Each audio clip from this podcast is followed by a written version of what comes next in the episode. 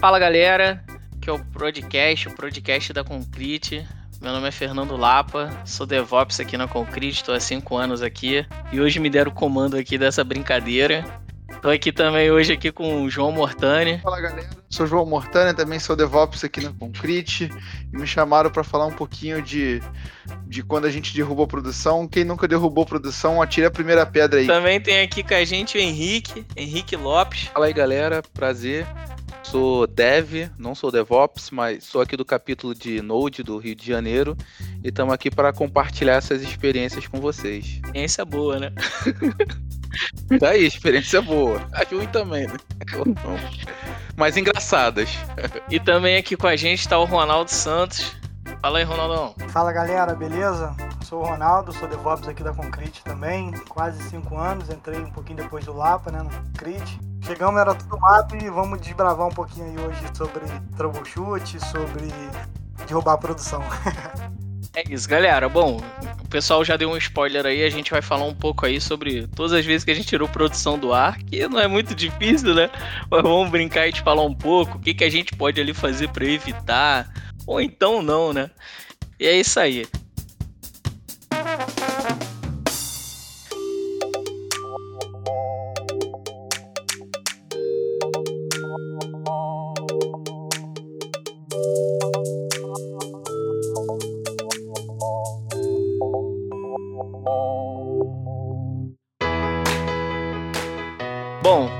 Voltamos aqui então, galera. Vou, vou começar aqui com a minha história aqui. Que eu, eu, eu, Henrique e o João, a gente trabalhou junto no, no mesmo projeto aí na, na Concrete aqui. É, e aí, tipo, esse aconteceu, o João, sem, a, sem vocês saberem, porque fui eu que fiz a besteira, mas você que resolveu. Vou saber ao vivo aqui? Eu vou ficar sabendo ao vivo? Vai saber agora, vai saber agora. A gente ia fazer um deploy lá, lá naquele nosso cliente maroto, que ia ser antes do almoço. Aí o erro de fazer deploy antes do almoço, por causa da fome. E aí, o que, que aconteceu? Vamos, vamos fazer aqui um deploy. Aí eu peguei, né? A gente ainda fazia o deploy para inserir variável, mexer lá nas variáveis de ambiente, a gente tinha que acessar staging. E aí o que acontece? Eu entrei numa pasta lá da aplicação qualquer, não lembro qual, e eu fui e, e tava vendo o ponto env. Criei um ponto env. Só que quando eu fui sair do Vim, eu não saí com o que interrogando, com T, é, exclamação. É, eu não saí com que exclamação. Eu fui sair rápido, botei lá WQ e fechei. aí fechei, pá. Aí fui lá e startei lá no pipe o, o, o. Startei o pipe lá, o deploy, né? E aí, beleza, daqui a pouco a produção tá fora. E, o que aconteceu? Aí tu tá lá futucando, eu e tu futucando, tentando entender o que, que aconteceu. E assim, galera, pra, pra contextualizar, eu, eu era um zero à esquerda em Linux, tá ligado?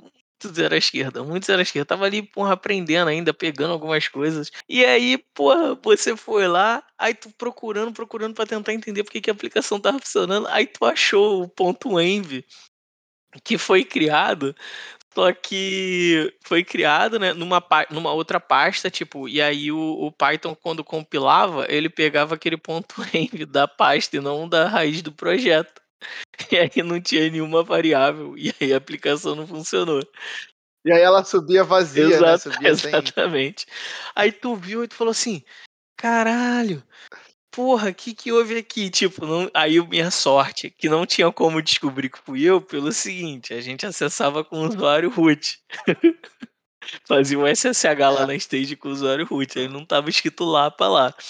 Aí tu apagou. Mas vamos, vamos botar aqui que, ó, galera, não faça isso não, não acessam como root na máquina não, pelo amor é de Deus. É o quê? Fala aí de novo que picotou tudo. Não, não acessar as máquinas, né, ainda mais se for uma máquina de staging, é, com o usuário root. Não, pelo amor de Deus, usuários, pelo não, amor de Deus. Não isso não, gente.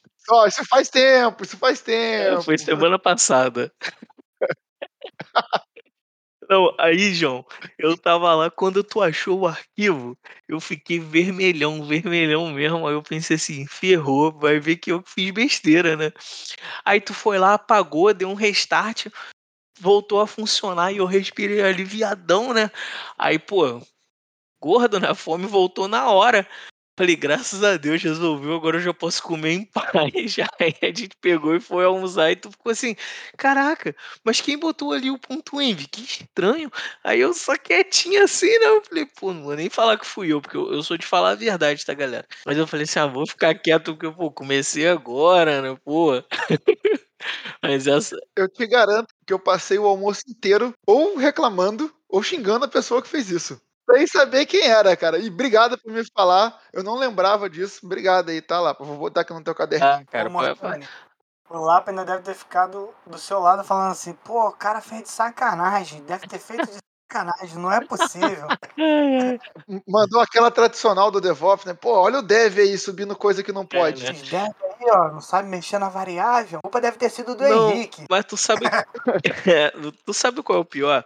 É que a gente tinha uma task no pipeline para melhorar essa inserção de, de variável no, no ambiente de staging. E aí a gente queria fazer de uma forma que, tipo, não, não, infringisse assim, a segurança né, da, da aplicação. E aí a gente pensou, ah, vamos, vamos jogar. no- Antes o pipeline lá era um Jenks, a gente, ah, vamos jogar no Jenks as, as variáveis lá como um secret, e a gente coloca.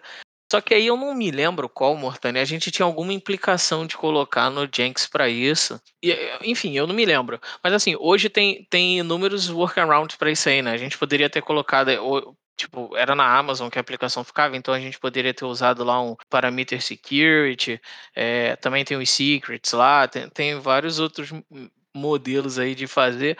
Ou então a gente poderia ter feito hardcoded, né, no código, né, Henrique? Comitado lá direto no, Assim, no, né, no porque repositório. vai muito da configuração, de como a pessoa estruturou o código, né? Eu, particularmente, eu não gosto de usar ponto .env no projeto. Isso é uma prática que algumas pessoas gostam e aí usam algumas bibliotecas tipo .env da vida.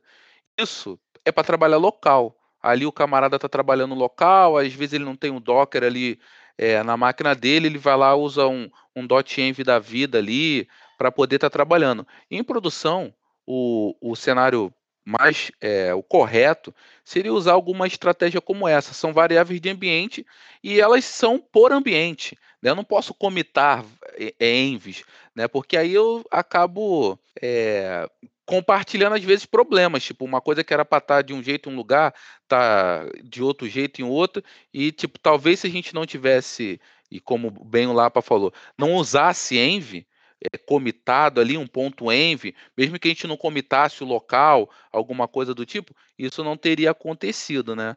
Mas com o tempo é, isso foi, foi mudado, a maturidade foi vindo, foi se vendo outras formas de ter essa estratégia. Mas eu vejo que é muito comum a galera gostar, usar, não só, independente da linguagem, gostar de usar .env, cara. Eu não, eu não sou muito a favor, não. Hoje eu faria completamente diferente do como foi feito na época. É, então, tipo, de semana passada pra hoje, eu faria sacanagem. É, não foi semana passada, não, galera. É, eu faria diferente, eu concordo com você, Henrique. Eu acho que é, você tem que ter ali no local para o seu pro desenvolvedor trabalhar localmente, mas a partir do momento que aquilo sai do ambiente local e começa a ter né, em ambientes de nuvem, principalmente, né? é, eu acho que não tem que mais existir esse ponto, esse ponto env da vida, porque aí tem que partir para gerência até de um, de um time, pode ser um time de segurança, um time que vai cuidar disso, ou o próprio time de DevOps, né, que, que vai ter acesso, porque isso tem que ser restrito, é questão de segurança, né? É, essas variáveis, provavelmente se tiver banco de dados, senha, Sim, sim. essas Tem que, coisas, tem que essas aproveitar chaves. ali o segmento dos ambientes ali e botar isso no pipeline. Até como você falou sobre senha, se for um ponto env da vida, essa senha vai estar ali, no, no, no env ali escrita. Né? O correto seria usar alguma ferramenta é, que você conseguisse colocar ela toda escondida, né? Você não consegue. Eu esqueci o nome da, do. No- na, Ama- na Amazon Secret. tem um lugar desse que você consegue colocar Um essa, vault da vida. essa- É, um- é um vault? Isso, um vault, isso. Isso, um vault da vida, você coloca lá. Bom, quem olha não, não consegue ver ali, né? E quem vai, de repente, por acaso, precisar fazer alguma coisa dentro da máquina, não vai logo de cara pegando um, pô, caraca, a senha do banco tá aqui, ou qualquer outra coisa que não que, que tenha que ter um nível de segurança bem mais alto, né? É, até porque, tipo, deixar isso comitado dentro de um repositório é perigoso. Mesmo que o repositório seja privado, mesmo Mesmo que o repositório seja privado, Nunca pense, ah, o repositório está privado, está tranquilo. Não, irmão. Não pensa assim, não, isso aqui não é para ir, não vamos usar ponto, é, .env, usa localzinho ali, beleza, o .env ele faz lá, ah, se a variável de ambiente existir, ele vai usar o, o que está no environment, não vai usar o que está no env, mas, bom, vamos deixar isso de lado, usa um Docker, usa um Docker Compose ali bonitão, coloca o ponto .env ali como ignore, e vamos usar o, o que cada... É, o que cada cloud, o que cada cloud oferece, porque aquilo lá não está lá só porque tá. Alguém já passou pelaquela experiência e agora eles desenvolveram isso para que as pessoas não tivessem mais essa experiência negativa. Uma técnica também, tipo, você não precisa nem botar na cloud. É, eu já vi projetos que utilizam do próprio GitLab, por exemplo, que é a ferramenta que o projeto estava usando para o CI. Tu pode deixar ali restrito a, a acesso de algumas pessoas. Então, cara, é uma dica criou o projeto, cria o ponto .git ignore e já mete um ponto .env lá para você não ter esse problema. Mas, mas se você quiser passar por essa experiência... Aprendeu lá? Ah, é, aprendi, cara. Agora eu aprendi. eu aprendi comendo, porque eu tava lá no almoço pensando assim, caraca, não posso mais fazer isso. E para sair do vinho não é com WQ. Porra, e eu não te fiz nem você pagar o almoço. Tá vendo? Pô, irmão, mas aí quando a gente voltar aí da pandemia, pô, até paga um almoçozinho aí. Deixa. Churrasquinho aí. Pra mim também. Aí, Henrique, cheio de fome. quero, ir no, quero ir no Osbar, Osbar. E será que ainda tá aberto? Vamos ver. Tomara que a galera do Osbar escute a gente aí, patrocine aí. Pô, manda. A gente, a gente quer receber em almoço.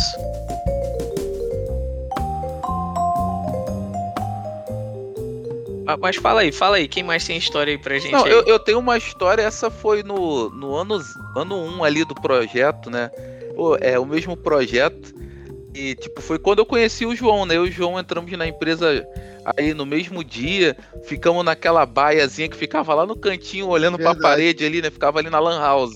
A gente ficou ali na Lan House um bom tempo, né? E quando esse projeto chegou, né, pra gente estar tá atuando nele, é, bom, beleza, a gente tava lá estudando, tava, bom, beleza, não, o projeto vai começar no dia tal. Tá bom, então a gente tem um tempo aqui pra gente ir aprendendo. Pô, do nada, mano, monta uma sala de guerra, o projeto vai começar agora. Mas como assim? Não, é agora e temos que trocar aqui por e fazer o negócio funcionar, mano. Juntou todo mundo numa sala. Eu acho que foi o dia que eu comi mais pizza assim lá na empresa, cara. Porque de tipo, graça. A, e de graça. Contaram seis pizzas pro Henrique. Contaram seis. Mentira. Eu comia, Inteira, seis inteiras. Comia pizza dobrada. Eu comia pizza dobrada, assim, pegava duas e fazia um, tipo um, um sanduba de pizza, assim, cara. Por e, isso e que galera... o Henrique tá na Concrete até hoje, na esperança de outro projeto assim entrar e, e, ter, e ter muita pizza. Alô, Lages, manda pizza aí pra gente. Manda pizza pra nós.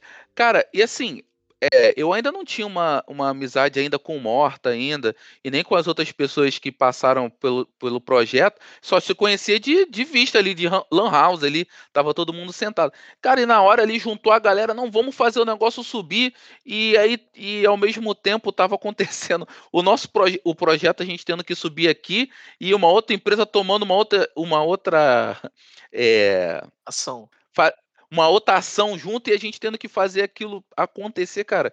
Assim, no fim das contas, foi positivo. Assim, a gente conseguiu sair do outro lado, né? Isso vai muito da maturidade da gente conseguir assimilar esse tipo de coisa e não ficar e não ficar caralho, fudeu, né? Tipo, como é que eu vou resolver isso? E tipo, eu nem conheço a galera e aí como é que como é que vai fazendo as coisas? São devs com cabeça diferente, cada DevOps, mas aí na, ali na hora a galera se uniu mano, vamos fazer como a gente sabe. E foi feito o trabalho no fim do dia ali, a gente. É, a gente não tinha nem mesa, né, Mortani? A gente tava sentado no sofá, no chão, né? Tava é, na, sala, de na sala, de jogos. E aí, como tudo. Não sei se você chegou a falar que tinha cliente dentro dessa, nessa sala de guerra. O cliente, cliente. Diretor tinha da cliente, Concrete, tinha cliente. É, tinha cliente tinha é, é, prestador de serviço do cliente, todo mundo na sala ali. Eu falei, Caraca, mano, não conheço ninguém, mas vamos, vamos todo mundo aqui ver o que, que dá para fazer. Cara, e assim, naquele momento ali, eu vi, caramba, maneiro. Assim, a gente conseguiu fazer. Porque, pô, imagina, você. Eu ainda não conhecia o código, conhecia muito pouco, tava ali vendo como é que é, a galera fez quando a galera desenvolveu esse projeto especificamente, os padrões não estavam dos melhores, né? Eles já tinham esse já tinha passado por N consultorias.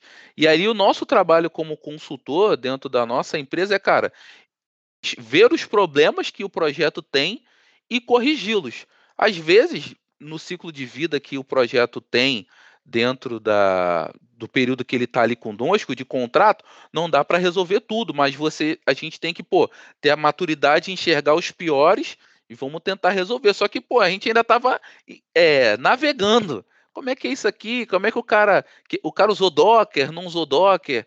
Pô, não tem teste nenhum passando. Caraca, mano. E que, assim, aí vai olhar histórico de commit, tipo, geralmente eu gosto de fazer micro commit para poder ficar com um históricozinho ali. Cara, não dava para saber quem fez nada e tinha muito código duplicado, que é às vezes alguns problemas que acontecem, aplicações que são feitas muito na correria, rola muito copy paste, né? Ah, não, daqui tá funcionando. Aí cola ali, vai quando vai ver, tipo, você criou uma macarronada sem pensar.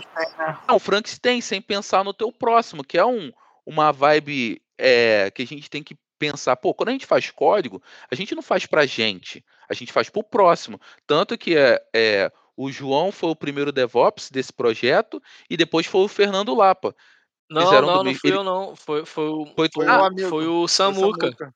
Foi o Samuca. É, o Samuca. Não, então, é, mas tanto o João quanto o Samuca, eles estavam juntos ali, né? Eles conheciam. Depois, quando você veio, você não chegou a ficar. Você chegou a ficar alocado junto ficamos, com o João? Ficamos. Eu lá, okay. A okay. sinergia que eu queria passar disso é, cara, o que o João fez, o Lapa deu continuidade. O, o, o, Morta fez aquela base junto com o Samuel e com outras pessoas que passaram ali no projeto. E aí outra, e o, outros vão assumir a mesma coisa, tem que rolar com código. Eu não posso fazer código para mim. Não, porque eu acho, não, mano.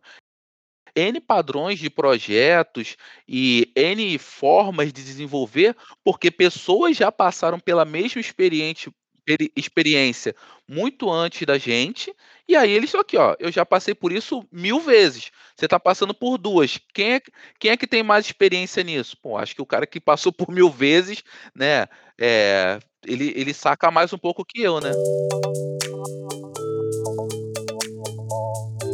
Não, isso que o Henrique falou, eu acho que é, é bem legal, cara. Porque esse dia foi um dia que era um monte de gente nova chegando na empresa. É, a gente foi para dentro de uma sala e ali todo mundo queria resolver esse problema. Era um problema em, em produção sério, porque no dia seguinte ia ter o evento ao vivo do, do cliente e a gente precisava estar tá com já com todo o ambiente dentro de casa, né? Então é, esse comprometimento, essa questão da gente fazer código para o outro é muito importante. Foi ali, ali para mim foi um mega divisor de águas, assim, de entender a importância da gente fazer código para os outros, da gente de entender que o código não é seu, aquele produto por um momento vai ser seu e você tem que fazer o máximo para aquilo gerar valor. Mas Verdade. A, partir do momento explorou uma ética aí, né? Uma ética da, da, da profissão, né? Exatamente. A partir do momento que você sai, você tem que. Se você tinha carinho pelo aquele produto e, e tudo mais, cara, aquilo dali vai continuar, vai continuar gerando valor. O que você fez continua gerando valor. Então, eu acho que aquele dia para mim foi muito importante para perceber isso. E o Henrique é. comeu muita pizza. Esse foi o principal, foi a melhor parte aí do dia. Mas assim, só para contextualizar a galera que tá, tá escutando aí, é, o que aconteceu nesse caso aí, que, que, o, que o Henrique e o Mortani acrescentaram aí, é que na verdade o, o ambiente ele estava sendo derrubado e tipo desconstruído basicamente aí. E aí eles tiveram que ir para uma sala de guerra para assumir isso e montar ele do no, de novo do é, só com o código que tinham ali e, e, tipo, sem conhecimento nenhum, tava, tava aprendendo ali na hora. Então, assim, como eles falaram, tinha lá cliente e inúmeros prestadores lá de serviço do cliente ajudando ali a montar várias peças, porque a maioria do cliente ali era, era, são, eram stakeholders, e ajudar ali a montando várias peças ali para conseguir botar aquela aplicação no ar, para no próximo dia já ter um evento, é, é, um streaming ao vivo. Então, assim, é, foi. Imagina aí, cara, como, como foi. Tipo, eu, eu tava já na Concrete quando isso aconteceu, mas assim, não participei. Deve, deve ter sido uma barra foi, pesada. Cara. E que puta aí, né, por, por é, não ter comido pizza. Todas outras vezes que deu problemas parecidos, mas o que você falou é real, assim, tipo, a gente tava conhecendo o código na hora ali, porque foi o que o Henrique falou, né? A gente estava se preparando para assumir o projeto dali a semanas, teve que mudar todo o cronograma. E a gente conhecendo o código, na hora que alguém. Eu lembro que alguém olhou e falou assim: caiu o site, e aí falaram assim: tá sumindo os arquivos. Eu falei, opa, como assim, cara? E, e, foi exatamente isso. A gente, ao vivo, tinha que conhecer a aplicação, fazer os procedimentos de segurança que a gente precisava fazer, fazer tudo, toda a configuração nova e subir a aplicação de novo. Foi, foi bem intenso. A gente teve que fazer escala, porque teve que ficar monitorando. Deu tudo certo no final das contas, né? Mas foi, foi bem intensa a situação. Tinha pizza. Tinha pizza pra, pra gente se acalmar ah, um pouquinho. A gente é deu algumas risadas, ó. Ronaldão, que, que você tem de história aí pra ele? Ronaldo, Ronaldo, cara, é uma pérola. Então, assim, ele tem história aí. Boa, não sei, né, Lapa? É, tem história.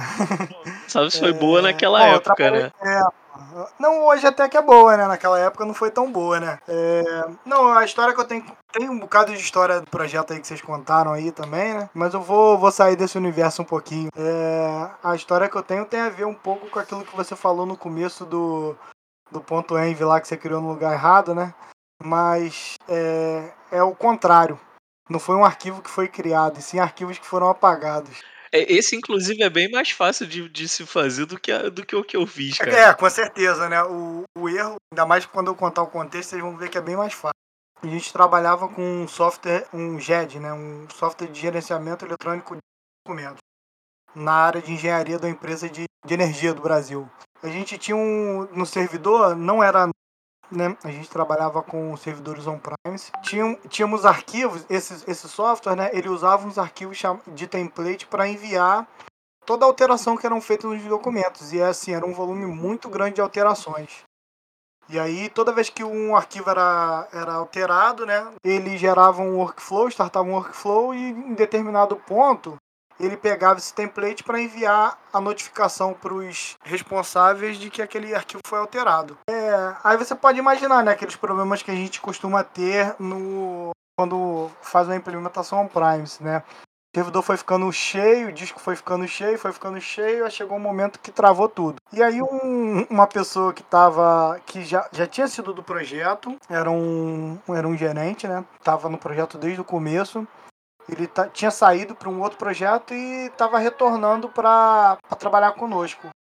E aí ele vendo aquilo, ele foi olhou que o disco estava cheio, identificou qual era o diretor cheio e foi lá e apagou todos os arquivos, porque o nome do arquivo, tanto o nome das pastas quanto dos arquivos, era temp. Tinha um monte de arquivo lá, ponto .temp, ponto .temp, ponto .temp, só que o ponto .temp não era de temporário, e sim de template. Ou seja, é, ele apagou todos os templates do projeto, todos os projetos, e o processo não rodava, ele não tinha uma, um timeout é, programado, então ele ficava a vida toda, ele ficava o tempo todo lá tentando, tentando, tentando, e estourou. Primeiro estourou o disco, né? Depois a CPU, e aí quando ele apagou lá os templates Aí que não enviava mais nada mesmo. Nossa, eu já, já tô sofrendo aqui, Pô, cara.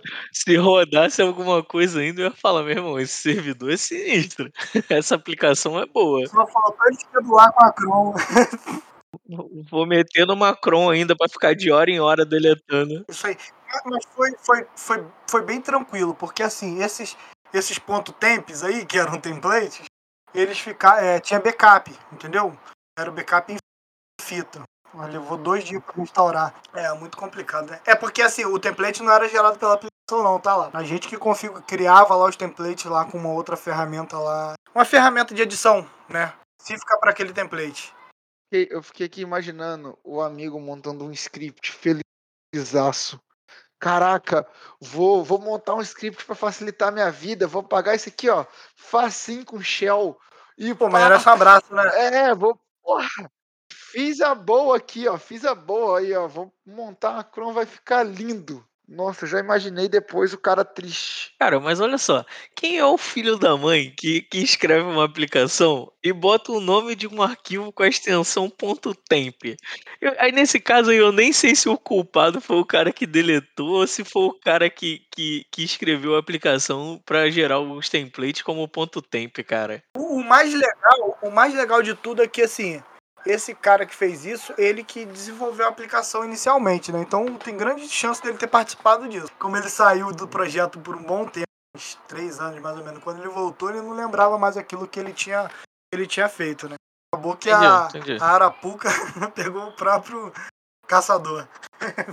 O cara que botou esse padrão, escreveu lá, o padrão agora dos arquivos que a gente criar vai ser temp. Ah, não, velho, esse cara, na moral. Foi- ele que fez, né? Ele se ferrou porque. Você falou de backup de fita, vocês usavam be- aquele fita, fita mesmo? Backup anti... antigamente antigo, né? Não sei se É, Eu, eu não sei como é que funcionava direito, João. É, era bem setorizado, né? Então tinha uma equipe responsável por fazer esse backup aí. O backup começava a rodar sexta-feira, assim, né? No final do dia. Cara, eu, tra- trabalhei numa empresa que tinha meio que um- uma planilha colada assim num servidor. E aí, pô, foi meu primeiro emprego, tá? Aí tinha lá, tipo, cada dia da semana tinha uma fita. E na sexta-feira era um backup fullzaço. E aí, na sexta, era uma fita diferente lá, porque ia ficar fazendo backup o final de semana todo. Aí eu tinha tido toda uma rotina, né? Eu chegava na segunda-feira, a primeira coisa que eu tinha que fazer era tirar a fita do backup fullzão, botar numa caixa. ca- Eu, eu não sei o nome daquela caixa, mas é uma caixa anti-incêndio. É. Ah, Aí eu jogava essa, eh, a fita lá. Jogava não, né? Jogava, acabava com o backup todo. Colocava a fita lá. E aí essa empresa, ela tava em, em dois prédios na, na Rio Branco. E era assim, um, um de um lado da rua é o RB1 e o RB4. E aí é, é, a fita ia do, do RB1 pro RB4, entendeu? A do Tipo, RB4 pra, pra ter a voltava. contingência, é, pra ter a contingência no outro site da empresa. Bizarro isso aí. Mas, pô, essa parada do ponto tempo aí, putz, Caraca, eu e aí, né. É, aí já chama a atenção da gente quando vai colocar o nome no arquivo, quando vai colocar o nome no, colocar o nome na variável assim é temp também, ou sei lá, qualquer outro nome que seja, pode gerar essa essa e foi ah isso foi uma coisa legal que depois disso é, foi renomear, foram renomeados os templates. Passou a se chamar ponto template. Ah, Serviu pra algum... derrubar a produção, serviu pra alguma coisa boa. Evoluiu, né? Refactory bem feito esse, hein, cara. Porra. Cara, eu ia, eu ia falar, voltar com o assunto dos backups, mas é, a gente tá falando de produção, não é de backup ainda. Não, eu, eu lembrei aqui, o Ronaldo falou aí de um cara que chegou sem contexto pra derrubar, de para derrubar a produção. né? Parece que ele já vem nesse, nesse, nesse, nessa pegada aí, né? Vou derrubar. Mas eu derrubei e foi recentemente. Eu até tava num outro projeto já, mas estava nesse projeto junto com o Morta. E a culpa é tua, Morta. Minha? E eu vou te explicar. Eu não te culpei na hora porque, tipo, a gente tava lá botando, levantando de novo lá a infra. Eu falei, eu falei assim, cara, eu tô errado, Ah, mas já eu vou é. culpar alguém na minha cabeça. Eu vou culpar alguém na minha cabeça pra eu me sentir melhor. Eu falei Eu assim, já, "Ah, já pô, sei qual é o caso. Foda-se, eu vou culpar o Mortani mesmo, já tô acostumado a trabalhar com ele. Mas aí vamos lá. Eu voltei, a gente, eu voltei de férias, né, em janeiro. E aí veio uma task lá do, do cliente falando assim, ó, a gente tá, tá com os custos muito altos aqui porque tá com um ambiente é, de que a gente montou lá um, um- plano lá de disaster recovery multi-region, né? Pra passar aí pela Black Friday, Natal e etc. Aí a gente tá- tava usando a, a Azure, né? E o nosso ambiente era todo provisionado pelo Terraform. E aí a gente estava lá usando o recurso lá da Azure que quando você habilita ele para funcionar multi-region, ele vai lá para habilitar é bem tranquilo, ele habilita de boa. Agora para você desfazer, basicamente ele mata o que está criado e cria um novo. Porque, Aí beleza, né? Lapa, só Ah, explicando, fala aí, fala aí. para fazer isso, o nosso API Management, ele era em, ele era standard, se eu não me engano, ou acho que era standard. Para fazer isso, tinha que ser algum o tier, standard. algum tier tipo premium É da o vida. premium. É. E aí você tinha que É. trocar do premium pro standard para poder voltar ao preço antigo e a gente não precisar mais do da replicação dele multi multi região. Aí continua aí que eu já Isso. Aí, aí, aí eu voltei, né, de férias, pô, não, vou, vou dar o clique aqui, né, pra diminuir o custo aqui, né. Aí cheguei no Morto e falei assim, Morto, tu sabe se pra mudar isso aqui tem downtime? Aí o Morta, não, pô, porque quando eu fiz lá a mudança, quando eu joguei do standard pro premium, foi rapidinho. Aí eu falei assim, beleza. Aí eu rodei, né, o Terraform, aí veio lá assim, change. Aí eu falei, é, vai ter um change, porque eu vou estar tá tirando de, de premium é, pro standard. E aí, cara, a gente tava tão acostumado a rodar ali o Terraform empolgadão Era tão pra, pra... né? Era muito automático. Não, era tudo via pipeline, cara. Mandou até o menos F no final, né? Não, cara, era só pipeline. você selecionar lá o ambiente que você queria e tudo mais. Ah, via pipeline. Cara, era muito automático já que a gente tava, velho. Era muito automático. Aí eu fui lá, né, pá, fiz o plan, rodei o pipeline, né? O pipeline faz primeiro o plan e o apply a gente deixou para fazer o step manual pra gente só dar aquela última checada no plan. Olha só, a gente ainda botou o pipeline para ser manual automatizado, né, nessa parte aí do apply. Aí tô eu lá lendo, né, o, o, o Terra, o Plan. Aí eu, pô, tava naquela já de estar tá acostumado, né, muito ali o dia a dia. Fui lá, olhei assim, opa, duas change, beleza, vai mudar aqui, pai. E às vezes também muda algumas outras coisas ali. Falei, empolgadão. Plaque, cliquei, vai. Aí tô lá olhando pro teto. Daqui a pouco começa o alerta aqui no Dyna 3. Começa meu telefone no WhatsApp. Começa. Aí eu, Olhei, fui olhar lá o que, que eu tinha feito. Eu, puta merda, irmão. Aí só vejo lá. Porque, tipo, tava demorando muito o, o, o apply também. E eu tava só olhando pro apply. Aí eu olho assim, né? Fui lá no console da, da Azure pra olhar. Aí eu tô vendo lá, quando eu olho assim, o API Management sendo destruído, cara. Aí eu já fiquei assim, puta que pariu. né? Aí eu olhei o, a hora, era nove da manhã. E o que acontece? O maior horário de atividade desse nosso desse cliente começava a partir ali de 10, 11 horas. Né? Falei assim, puta merda, aí já veio um monte de alerta. Eu já falei assim, não, vou, vou. Ó, tivemos um problema aqui durante um deploy e tal. Falei ali como se fosse o time, né? Que fez merda, porque eu já tava culpando Morta, mas eu fiz a merda. Aí eu tava lá, né? Pô, já, já alertei o time, ó, não, vamos, estamos corrigindo aqui, já estamos trabalhando para corrigir. Aí beleza, a gente foi lá, tinha um Terraform tudo, pá, aplicamos. Cara, a gente aplicou tudo, aí subimos o, o API Management. Aí veio outro problema. Esse que foi o que foi o sinistro, pelo seguinte, o API Management, a gente gerava um produto e gerava uma subscription atrelada ao produto. Quando a, gente, quando a gente criava esse token lá da subscription, esse token é único. E o que acontece? Esse token estava nos nossos apps que já estavam na mão de todos os clientes. Esse token pertencia ao outro API Management que foi destruído, já no app. Eu fiquei assim, cara, como é que a gente vai, tipo, lançar agora, é, é, é tipo, lançar em produção um, um novo app só para o cliente ter acesso pela merda que a gente fez? Aí eu e o Morta conseguimos. Vamos lá pesquisando, pesquisando. Aí o Morta até achou lá uma policy lá no, no, no API Management que checava o valor do header. Então a gente. Já que eu tava te culpando, é... já que você tava me culpando, era melhor eu arrumar o problema, né? Era exatamente, exatamente. Culpou, né? Essa daí eu te perdoei por isso, tá?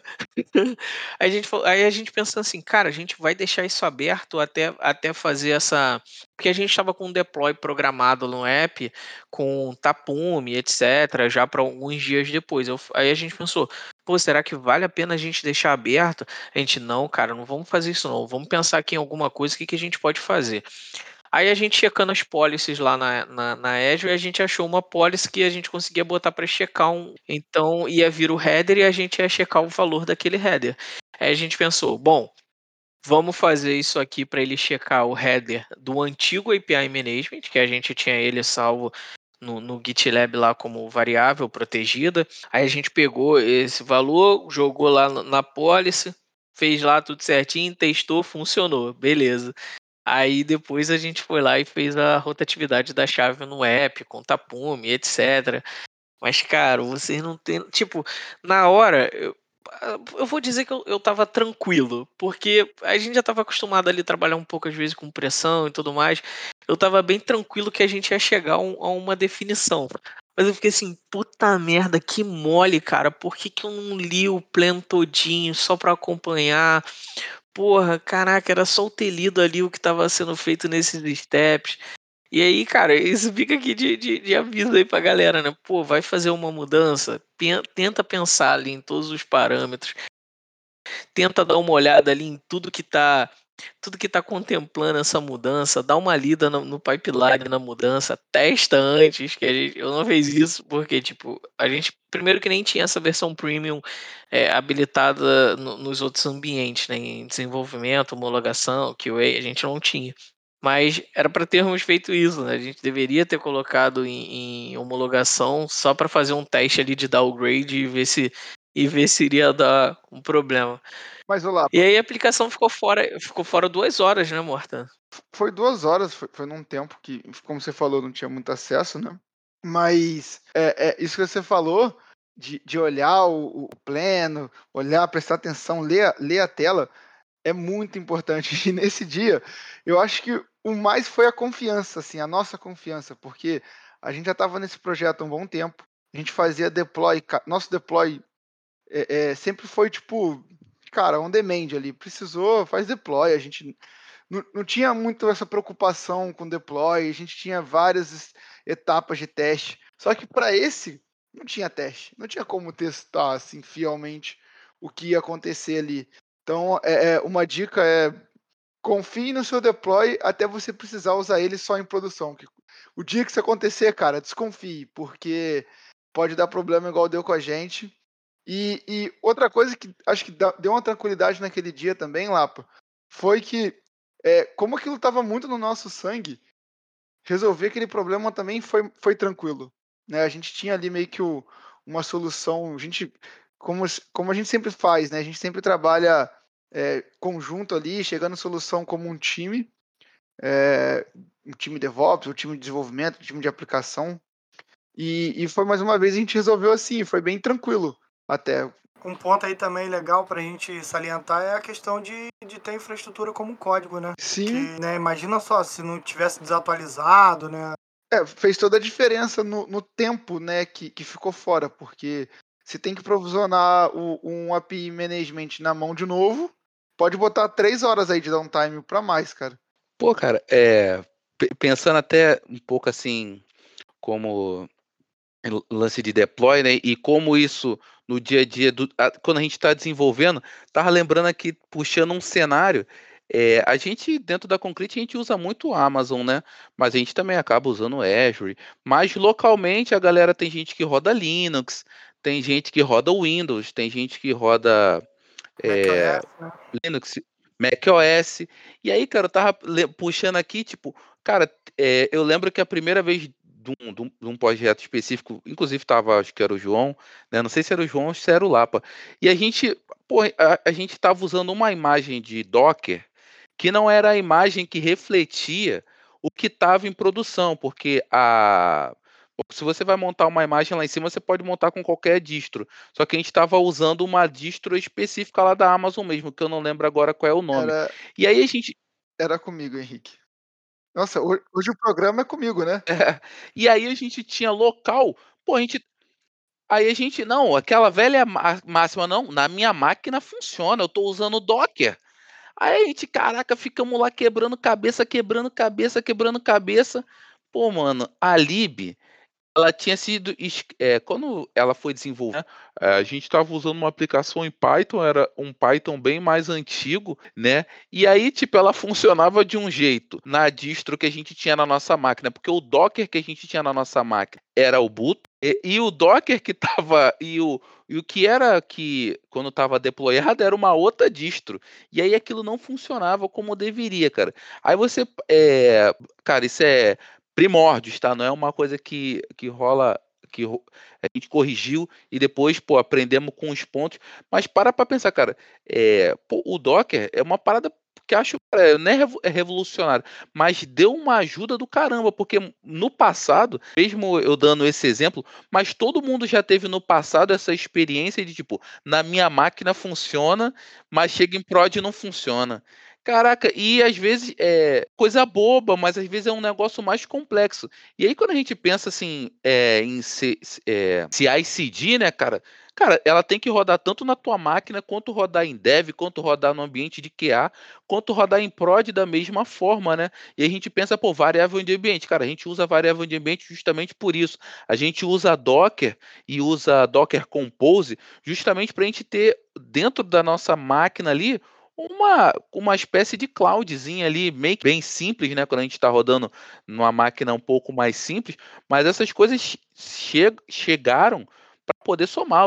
Hoje em dia tem Kubernetes nos projetos que a gente está hoje atualmente com até com Morta também, é, tá rodando na Azure com Kubernetes, tudo com Docker, cara, tudo liso. Então, é, roda na minha máquina, roda em cada ambiente. Eu, pô, tava pensando aqui, cara, como um cenário assim, de que é, pensando, tipo, um pouco como um DevOps, como desenvolvedor, tentando puxar umas histórias, lembrei dessa parada, cara. Às vezes a gente passa por isso e fica, pô, como é que eu vou solucionar? Hoje em dia, claro, isso aí não é nem mais novidade, né? Tipo, todo mundo tá ciente desse tipo de coisa. Eu acho que deve ter pouquíssimas pessoas que rodam o código ali, instalam o Python na sua máquina, né? Claro, vai usar um Virtual Env ou vai usar um Py, um Virtual Wrapper, é, ou algum, uma, algumas outras coisas. Mas, cara, eu particularmente, inclusive, tenho até um, um, uma iniciativa que eu tô junto com um outro amigo num projeto que a gente tem aqui. Olha o jabá, olha o jabá, é, tem que, tem que fazer, né, mano? Jabá, sou, sou, level, sou level X, né? Falando um pouco sobre, sobre environments. Né? E a gente pegou especificamente o cenário de Python. Cada pessoa tem um, uma, uma abordagem, mas eu acabo preferindo, independente da linguagem que eu estou traba trabalhando, usar Docker, cara. Eu já pergunto lá, cara, qual é. Porque, tipo assim, como são etapas, né? Cara, eu tenho que entregar o, a minha caixinha na mão do meu companheiro DevOps para que ele só tenha que chegar ali, configurar lá o ambiente e o negócio começar a rodar. Eu, se eu penso só, não, aqui, ó, o código está aqui.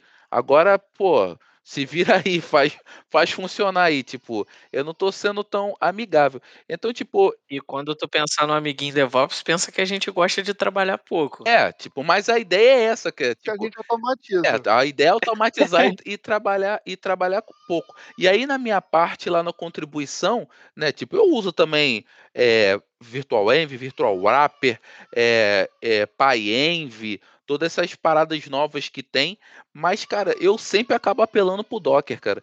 E até porque, é, como consultoria, a gente hoje está num projeto, mas amanhã a gente está em outro. Então, se eu mantenho todo esse code base, na, toda hora tem que ter uma versão diferente de Node, uma versão diferente de Python, né? Ou, sei, ou, ou qualquer outra linguagem, não, mano. Terminou um projetinho, eu tenho só um Dockerfile ali, no, vou lá e deleto, minha máquina tá limpa e eu parto pro próximo, né? Tipo. Tu falou uma parada muito importante, cara. É, que, que é realmente a evolução da tecnologia, porque o, a frase na minha máquina funciona em prod não, cara, isso daí devia ser o, o título desse podcast, porque realmente alguém já passou por isso alguma vez na vida. E a gente levou esse essa questão desse Docker aí é engraçada que você vê como, como faz tempo. Era na época que o pessoal falava: usa ou não usa Docker em produção?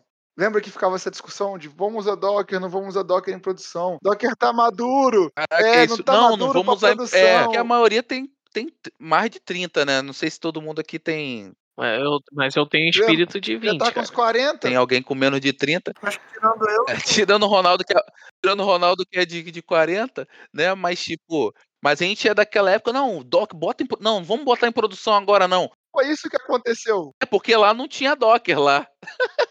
É, é, não tinha a gente que criou, porque a gente a gente contou a história aqui no começo, né, do, de como chegou o projeto. E... Chegou todo troncho. E aí a gente teve que criar o container desse, desse projeto que chegou todo troncho aí. E, e aí em produção, realmente, rodava dentro de uma EC2 em cima da, da Amazon Linux. E era, se eu não me engano, era recém-lançamento da Amazon Linux, da, da AMI da Amazon, né? Ó, vários testes que vocês fizeram pra Amazon. É, fomos Ó, Jeff Bezos, a gente tá comprando teus produtos e ainda tá fazendo o teste deles pra você, tá? É. Quero uma passagem aí pra, pra voar, cara, pra ir pro espaço. É, cara, e é era engraçado que a Amazon Linux, ele era baseado em Red Hat e a gente usava Debian, né, no, no Docker. Então, Cara, vai dar merda, vai dar conflito. Não, não, cara, aquilo dali foi feito pra, pra dar merda. É nada, confia. É, era, era pra testar, era maneiro, pra testar. Maneiro. São muitas histórias, né? Eu tenho uma aqui que foi desse projeto também. Não sei se o, o Henrique vai lembrar, mas era semifinal de um, campeonato importante, Interclubes Mundial. Foi uma das maiores viradas é, da história do futebol. O time ganhou de 6 a 2 alguma coisa assim, que tinha perdido o primeiro jogo. Então, tava todo mundo acessando a plataforma tava todo mundo querendo ver o jogo e simplesmente caiu. E aí caiu e voltou a home, onde fica, onde ficava o, o streaming, onde ficava o canal, mas o cliente não conseguia mais acessar o admin para fazer nada, assim, não conseguia é, gerenciar nada, um monte de gente no atendimento. E aí o, o admin dessa, dessa aplicação que era em Python, acho que se eu não me engano era o 2.7 ainda, não era, Henrique? Era É, bem quando, antigo. quando a gente o- pegou, o pegamos no, no velho, ó. 2.3, 2.3, acho que foi alguma coisa assim, cara, que a gente foi migrando. E, e aí era um, um Django, e aí a gente começou a, a- a debugar ali ao vivo, e, pô, eu admito, eu queria ver um pedacinho do jogo, que eu gosto de futebol. Nada, e pô. Que tendo- isso? que só, só um jogão, só, só rolando, e tipo, porra, eu, TV passando o jogo e eu, eu tendo que debugar a aplicação. Quando a gente foi, foi ver, tinha uma página do admin que ela, ela buscava todos os usuários que estavam na base, os usuários.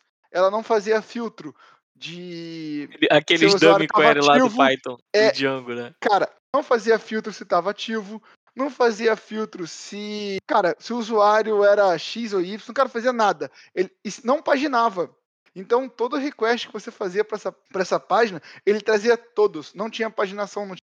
E aí, como era muita gente e muitos admins ali tentando administrar, caiu o banco, né? A comunicação com o banco caiu, porque, se eu não me engano, era uma base muito grande, assim. Eu não tenho de cabeça agora a quantidade de, de dados que tinha ali, mas era muito grande, muito grande a base. E, e filtro de, tipo, sei lá, cinco anos de histórico naquele banco. Então, você imagina a quantidade de, de dados que tinha ali. E aí, para resolver isso, acho que a gente, se eu não me engano, na hora a gente simplesmente matou o acesso àquela página e depois a gente teve que refatorar toda a comunicação com o banco, todas as queries. Esse foi um dia que me marcou muito porque eu tava puto querendo ver o jogo. E, e essa é uma coisa que a gente tem que tomar cuidado, né? Comunicação com o banco de dados. A gente falou aqui já de boas práticas de desenvolvimento, é, é, boas práticas de como a gente montar nosso ambiente local, de como a gente fazer, é, é, até prestar atenção em pipelines, em coisas mais modernas, de tipo, pô, um pipeline, a gente tem que prestar atenção. E a gente ainda não tinha falado de uma comunicação com coisas externas. Essa foi uma que me chamou muita atenção. Que banco de dados ele tá ali, pode falhar. é, e se você não, não implementar corretamente suas chamadas no seu banco de dados, sua comunicação, e não ter um banco de dados ali resiliente que aguente é, é, essa porrada que, que vai ser gerada, né? Você pode ter vários problemas em produção, como a gente teve, infelizmente. Acho que a melhor coisa a se fazer aí, o Ronaldo pode dizer aí que o amigo dele lá fez, era deletar os ponto temp, né, Ronaldo? É, deleta a coluna user, né? Deleta coluna tudo, deleta user, os a pontos tabela user. Deleta, deleta a tabela user. Drop. Um drop, um drop Se tape, deletasse, se deletasse essa tabela aí, não ia ter downtime. não, não- exatamente, não teria problema de comunicação Eu te garanto. com algo que não existe. Ah, eu acho que ia ser uma boa. Vou recomendar isso da próxima vez. Teve nesse, nesse projeto, nesse mesmo, nesse mesmo projeto aí que eu falei, né? Que eu dei esse exemplo do, do ponto tempo. Teve uma situação também que um, um colega lá que trabalhava com a gente fez o update no banco. Pô, mas só quem faz merda é teus amigos, Ronaldo? Tu não faz, não? Não, então, mas é. A gente fala. Tem umas que a gente seleciona pra falar, né? É porque tem umas ainda que tá muito recente, né? Tá Muito, deixa passar um Tô- pouquinho, né? Tô muito fresca.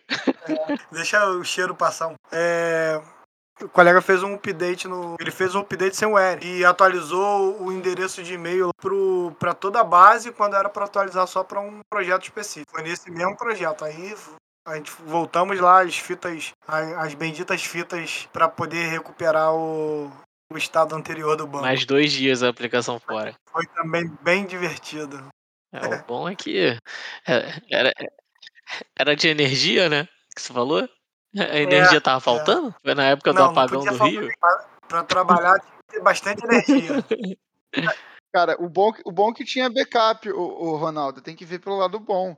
Podia ser como já aconteceu comigo, de ir restaurar o banco. Aí tá eu procurando o backup do banco. Cadê o backup do banco? Não, é legal isso aí. É, é bem colocado. É, tinha backup e o backup a gente conseguiu voltar com o backup, né? Porque também tem isso. Às vezes você tem um backup, mas na hora de voltar, o backup não volta. E aí é bem complicado. Tinha um colega que trabalhava comigo que ele falava: backup bom é o backup que volta. Essa daí é nova pra mim. Vou guardar essa, cara. Galera, é, é isso, acho que é melhor a gente terminar, porque, tipo, esse podcast tem que lançar logo e depois vai ter, vai ter muito trabalho para editar. Então, beleza, foi, foi, bem legal, gostei bastante da experiência.